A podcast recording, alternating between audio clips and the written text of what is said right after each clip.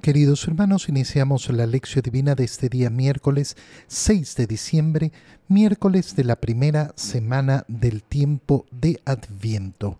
Por la señal de la Santa Cruz de nuestros enemigos, líbranos Señor Dios nuestro, en el nombre del Padre y del Hijo y del Espíritu Santo. Amén. Señor mío y Dios mío, creo firmemente que estás aquí, que me ves, que me oyes, te adoro con profunda reverencia, te pido perdón de mis pecados y gracia para hacer con fruto este tiempo de lección divina. Madre mía Inmaculada, San José, mi Padre y Señor, Ángel de mi guarda, interceded por mí. En este día miércoles continuamos con la lectura del libro del profeta Isaías. Leemos el capítulo 25 versículos 6 al 10. En aquel día el Señor del universo preparará sobre este monte un festín con platillos suculentos para todos los pueblos, un banquete con vinos exquisitos y manjares sustanciosos. Él arrancará en este monte el velo que cubre el rostro de todos los pueblos, el paño que obscurece a todas las naciones, destruirá la muerte para siempre, el Señor Dios enjugará las lágrimas de todos los rostros y borrará de toda la tierra la afrenta de su pueblo, así lo ha dicho el Señor. En aquel día se dirá, Aquí está nuestro Dios de quien esperábamos que nos salvara. Alegrémonos y gocémonos con la salvación que nos trae, porque la mano del Señor reposará en este monte. Palabra de Dios. Qué importante es darnos cuenta que siempre se nos invita a darnos cuenta que Dios nos brinda la alegría, la felicidad. Y por eso tan continuamente vamos a encontrar en las escrituras como el Señor nos habla de la fiesta, del banquete. Oye, no es extraño que nuestro corazón eh, tenga esa inclinación tan fuerte a, a la fiesta, al festejo, a la alegría. ¿Qué es lo que queremos? pasar en un funeral. No, no, no es el ideal de nuestro corazón pasar en un funeral. No es el ideal de nuestro corazón pasar llorando. El ideal de nuestro corazón, el anhelo de nuestro corazón es la fiesta, la alegría. Pero cuántos se equivocan aquellos que piensan que esa alegría del Señor la vivimos en las fiestas que nos ofrece el mundo con su mundanidad. Es decir, con ese vivir rebajados hacia una fiesta que no mueve absolutamente nada o que no tiene ningún fondo. La alegría a la cual nos invita el Señor es la alegría de la eternidad en Él, la alegría de participar del Creador, la alegría de participar de su sabiduría. Y lógicamente en este mundo participamos ya de tantas maneras de esta fiesta. Por eso es importantísimo tener en nuestra vida fiestas. Y si tú ves la iglesia de verdad, si la estudias de verdad y sobre todo si vives de verdad como miembro de la iglesia, ¿qué vas a descubrir? Que la iglesia se pasa de fiesta en fiesta, de fiesta en fiesta. Continuamente estamos celebrando, celebrando y celebrando la fiesta del Señor. ¿Por qué? Porque ese es nuestro destino. Pero nuestra fiesta tiene un fondo, tiene una profundidad, por eso es muy distinto celebrar efectivamente la natividad del Señor y celebrar una fiesta vacía donde no se sabe qué es lo que se está celebrando o eh, eh, eh, celebrando alguna paganidad. No, yo no celebro a Papá Noel. Oye, sumamente interesante esto. Ayer eh, traté, de ver una película navideña donde en un momento eh, se decía, eh, ¿qué significa la Navidad? Uy, la Navidad es saber compartir, la Navidad es darle al, al, reino feo la posibilidad de ir adelante, la Navidad es el momento para cantar y alegrarse. Y decían tal cual, ¿eh? Ah, o tú quieres el significado religioso. Ah, no, eso de Jesucristo no, no, no me interesa. Hasta ahí llegó mi capacidad de ver esa película. Porque el mundo justamente vende esto. Una alegría basada en qué? En nada. Y entonces inventa, no, es que la alegría está basada en no sé qué y en no sé cuánto, pero al final significa una alegría vacía. Mira las palabras que hemos leído del profeta Isaías. En aquel día el Señor del universo preparará sobre este monte un festín de platillos suculentos para todos los pueblos. Entonces, la imagen de la cual estamos hablando, esa imagen de alegría, no es porque simplemente nos guste ser farreros, sino porque el Señor nos invita justamente a eso a una alegría pero profunda, porque la fiesta no la preparamos nosotros, la prepara el Señor. Él nos brinda los platillos suculentos. Claro, no existe una fiesta si no hay un poco de comida, si no hay un poco de eh, alegría que, eh, que, venga del estómago, ¿no? De ese estómago que eh, se ha deleitado de, de, cosas ricas, de cosas, de cosas provechosas, pero además de esa alegría del compartir que va acompañada también del el vino exquisito, es decir, de ese, de ese licor ay, es pecado tomar. No, no, tomar en exceso y emborracharte, ese es el, ese es el pecado. No vivir la alegría, pero de nuevo, la alegría verdadera, manjares substanciosos, vinos exquisitos, arrancará en este monte el velo que cubre el rostro de todos los pueblos. ¿Qué significa? Significa que esa alegría viene justamente por no vivir en la oscuridad, sino por vivir en la luz. ¿Y quién es el que nos da esa luz? Cristo. Destruirá la muerte para siempre. El Señor Dios entonces enjugará las lágrimas de todos los rostros, borrará la afrenta de su pueblo Así lo ha dicho el Señor. Ha dicho efectivamente que enjugará nuestras lágrimas, que borrará eh, toda la, eh, toda la frente, ya no habrá, ya no habrá muerte. Por tanto, los motivos de la alegría, eh, de la alegría sobran. ¿Y qué es lo que haremos en ese día, en el día del Señor? Aquí está nuestro Dios, diremos, de quien esperábamos que nos salvara es decir, que si yo quiero en este mundo compartir la alegría de Dios, ¿dónde la voy a encontrar? Viviendo la salvación. Si en cambio mi alegría no está en relación con la salvación, será una alegría vana, será una alegría mundana, será como tantas alegrías de este mundo que simplemente no, no representan un cambio en mi existencia, que pasan y pasan siempre. Qué bonito es en este tiempo de Adviento hacer un examen de conciencia profundo y preguntarse algo muy sencillo. ¿Cómo he vivido las navidades pasadas? ¿Cómo han transformado mi vida las navidades? ¿O yo soy de aquellos que simplemente repiten año tras año las mismas acciones, el mismo modo de celebrar sin que ocurra ninguna verdadera transformación en mí. Qué importante es revisarnos y cuestionarnos sobre cuáles son mis costumbres. No, es que yo para Navidad siempre he hecho esto y siempre hago esto y siempre hago esto. ¿Y tu corazón se ha acercado al Señor? ¿Ha sabido descubrir esa alegría que permanece porque sabes que has celebrado a aquel que vino a salvarnos? Esa alegría la vamos a vivir, lógicamente, con más fuerza si es que en este tiempo de Adviento hacemos lo que la Iglesia nos pide, contemplar la esperanza de la segunda venida de Jesús. Aquel que se queda celebrando solo la primera venida y no entiende que la primera venida que contemplamos nos habla de su segunda venida, entonces nunca entenderá nada. Nunca entenderá nada ¡Ay, vino el niño y nació en Belén! Sí, maravilloso. ¿Y qué nos dice eso? Nos dice que volverá, que aquel mismo que nació en Belén, que murió en la cruz, que resucitó al tercer día, volverá en el día glorioso que yo espero, que yo anhelo. ¿Por qué? Porque ese es el día de la felicidad plena de la cual me está hablando el Señor. En el Evangelio, leemos el Evangelio de San Mateo, capítulo 15, versículos 29 al 37. En aquel tiempo llegó Jesús a la orilla del mar de Galilea, subió al monte y se sentó.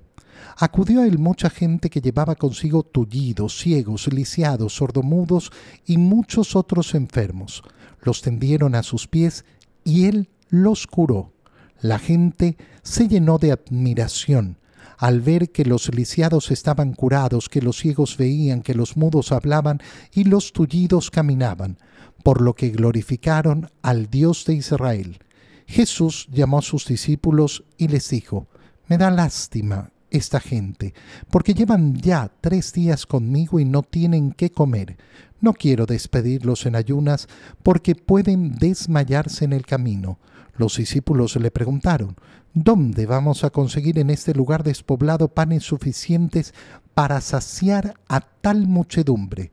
Jesús les preguntó, ¿cuántos panes tienen? Ellos contestaron, siete y unos cuantos pescados.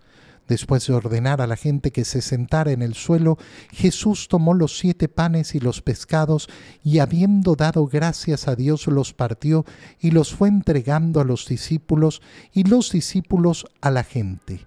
Todos comieron hasta saciarse, y llenaron siete canastos con los pedazos que habían sobrado. Palabra del Señor. Vemos en ese día esa escena de la multiplicación de los panes y de los peces, que en primer lugar siempre es bueno recordar que se trata de un milagro del Señor. Es una pena como te vas a topar con muchas personas que cuando se enfrentan a este pasaje comienzan a hablar de que la gente al ver cómo Jesús compartía lo poquito que tenía, comenzaron a sacar aquello que estaba oculto. Estas son personas que niegan los milagros. Pero fíjate cómo empieza la narración del Evangelio hablándonos justamente de esos milagros que hace Jesús. Entonces es un absurdo. Después de leer eso, ah, no, es que no multiplicó en verdad, sino que la generosidad fue la que compartió. No, eso es una pésima lectura de la, de la escritura. Jesús, eh, a la orilla del mar de Galilea, subió al monte y se sentó. Acudió mucha gente. ¿Y qué le llevaban? Tullidos, ciegos, lisiados, sordomudos y otros muchos enfermos. Los tendieron a sus pies y ¿qué hizo él? Los curó. Es decir, ¿cómo inicia el Evangelio que acabamos de leer? Inicia con esa gente que busca a Jesús porque Jesús se ha puesto a su alcance. Encuentran a Jesús porque Jesús se ha puesto ahí se ha puesto efectivamente para que lo puedan encontrar. Qué bonita es esa imagen. Qué bonita es esa imagen porque nos recuerda algo tan sencillo. ¿Quién encuentra a Jesús? El que lo busca. Jesús nunca se oculta. No es Él el que escapa. Dios nunca ha escapado del hombre. Es el hombre al que, el que ha intentado esconderse de Dios. Y digo intentado porque nunca lo va a lograr. Yo me puedo pretender esconder de Dios, pero jamás me voy a poder esconder de Dios. Pero Dios nunca se ha escondido ni se ha alejado del hombre. Está ahí. Y aquellos que se acercan con fe, con convicción, reciben sanación, reciben efectivamente aquello que, eh, eh, que buscaban. Eh, la gente se llena de admiración al ver qué cosa, cómo los lisiados estaban curados, los ciegos veían, los mudos hablaban y los tullidos caminaban, por lo que glorificaron al Dios de Israel. Entonces, en esta primera parte del Evangelio vemos a Jesús disponible, a la gente acercándose con sus enfermos, él curando, sanándolos, sanándolos y la gente glorificando a Dios. Bueno, resulta que esto ocurre cuando Jesús sube a un monte eh, frente al lago de Galilea. ¿Y qué hemos leído en la primera lectura del profeta Isaías? Como aquel día el Señor hará un festín en este monte. Y entonces, obviamente, eh, unimos esas dos ideas y vemos el festín. ¿El festín basado en qué? En primer lugar, en esa sanación que ofrece el Señor. En esa sanación que ofrece porque aquel que se acerca a Jesús lo encuentra. Aquel que lo busca lo va a encontrar. Y entonces empieza la segunda parte del Evangelio. Jesús llama a sus discípulos y les dice, les revela lo que hay en su corazón. Me da lástima esta gente. Fíjate cómo inmediatamente el corazón de Jesús se manifiesta compasivo. Compasivo, capaz de mirar al otro, ha estado asequible para que se acerquen a Él, ha curado sus enfermedades, pero es capaz de ver aquellas necesidades que no le han manifestado, sino que Él observa porque su mirada está atenta a la necesidad del otro, como tenemos que estar nosotros, con ese corazón compasivo, compasivo no, no, va, no va a tener un corazón compasivo una persona que no sabe mirar a los demás. Si yo no sé mirar los problemas de los demás, si yo no sé acercarme a los demás, nunca voy a tener efectivamente ese corazón compasivo que tiene el Señor. Me da lástima porque llevan tres días conmigo y no tienen que comer. ¿De dónde va a surgir el milagro de la multiplicación de los panes y de los peces, de esa disposición, de ese sacrificio que ha hecho esa gente de pasar tres días con el Señor a pesar de quedarse sin comida. ¿Cómo se llama esto? Ah, bueno, se llama de una manera muy sencilla, amar a Dios sobre todas las cosas. Amar a Dios sobre todas las cosas, incluso sobre mi necesidad tan básica tan elemental de alimentarme. Estos hombres y mujeres han elegido estar ahí al lado de Jesús a pesar de que se estaban quedando sin comida, a pesar de que corrían el riesgo de pasar hambre, pero han tenido efectivamente en su corazón ese deseo de poner a Dios en primer lugar. Y por tanto, dice Jesús, no quiero despedirlos en ayunas. Se pueden desmayar en el camino, y entonces viene la realidad. Una cosa es la compasión, una cosa es que tú mires la necesidad del otro, pero otra muy distinta es que haya la posibilidad de poder hacer algo. Y entonces eh, los discípulos le preguntan, pero ¿y dónde vamos a encontrar? ¿Dónde vamos a conseguir en este lugar despoblado panes suficientes para saciar a tal muchedumbre? Jesús va inmediatamente a lo práctico. Fíjate esta mentalidad porque esta mentalidad es preciosa. Eh, es decir, mm, eh, a ver, ¿vamos a ver el problema o vamos a ver la solución? ¿Vamos a quedarnos simplemente en el problema, a lamentarnos por el problema o vamos a buscar qué es lo que tenemos? Bueno, tenemos cinco panes. Eh, eh, eh, tenemos, eh, perdón, siete panes y unos cuantos pescados. No sabemos cuántos pescados. Esta es la segunda multiplicación de los panes y de los peces. Y bueno, con eso el Señor ordena pues, que se sienten y tomó lo que había y dando gracias a Dios los partió y los fue entregando a los discípulos y los discípulos a la gente. Y todos comieron hasta saciarse. El Evangelio es clarísimo en decir cómo se ha producido una multiplicación de panes y de peces, como todos han sido saciados. Pero lógicamente hay que analizar algo todavía mucho más profundo. Mucho más profundo que esa compasión del Señor, mucho más profundo que ese deseo de eh, mirar la necesidad del otro. ¿Por qué? Porque la multiplicación de los panes y de los peces siempre está en relación con la Eucaristía. Fíjate en esta imagen tan bonita cuando la unimos a la visión de la Eucaristía. Los partió y los fue entregando a los discípulos y los discípulos a la gente. ¿Qué hacemos en la Santa Misa? Exactamente lo mismo. Partimos el pan para distribuirlo al pueblo de Dios. ¿Quiénes hacen eso? Los discípulos del Señor, los sacerdotes. Es importantísimo darnos cuenta de esa visión de la Eucaristía. ¿Por qué? Porque es la que le da unión a todo el Evangelio que acabamos de leer. ¿Qué ha hecho la gente? Eh, ha ido a buscar a Jesús. ¿Por qué? Porque Jesús se ha puesto disponible para ellos. Han buscado sanación para sus dolencias, para sus enfermedades y la han recibido pero eh, van a recibir mucho más. ¿Por qué? Por la compasión de Jesús. Y esa compasión de Jesús ha querido darnos un alimento para que no desmayemos en el camino. Un alimento profundo y verdadero para nuestro espíritu que es su propio cuerpo y su propia sangre. ¿Cómo lo recibimos? Lo recibimos por medio de los sacerdotes, tal y como ocurrió esa multiplicación de los panes y de los peces. Qué bonito es en este tiempo de Adviento incrementar nuestro deseo de comunión, de comunión constante. Qué bonito es al final de una comunión pensar en la siguiente, desear la siguiente. Cuánto anhelo, Señor, el volver a recibir tu cuerpo y tu sangre. Te doy gracias, Dios mío, por los buenos propósitos, afectos e inspiraciones que me has comunicado en este tiempo de lección divina. Te pido ayuda para ponerlos por obra.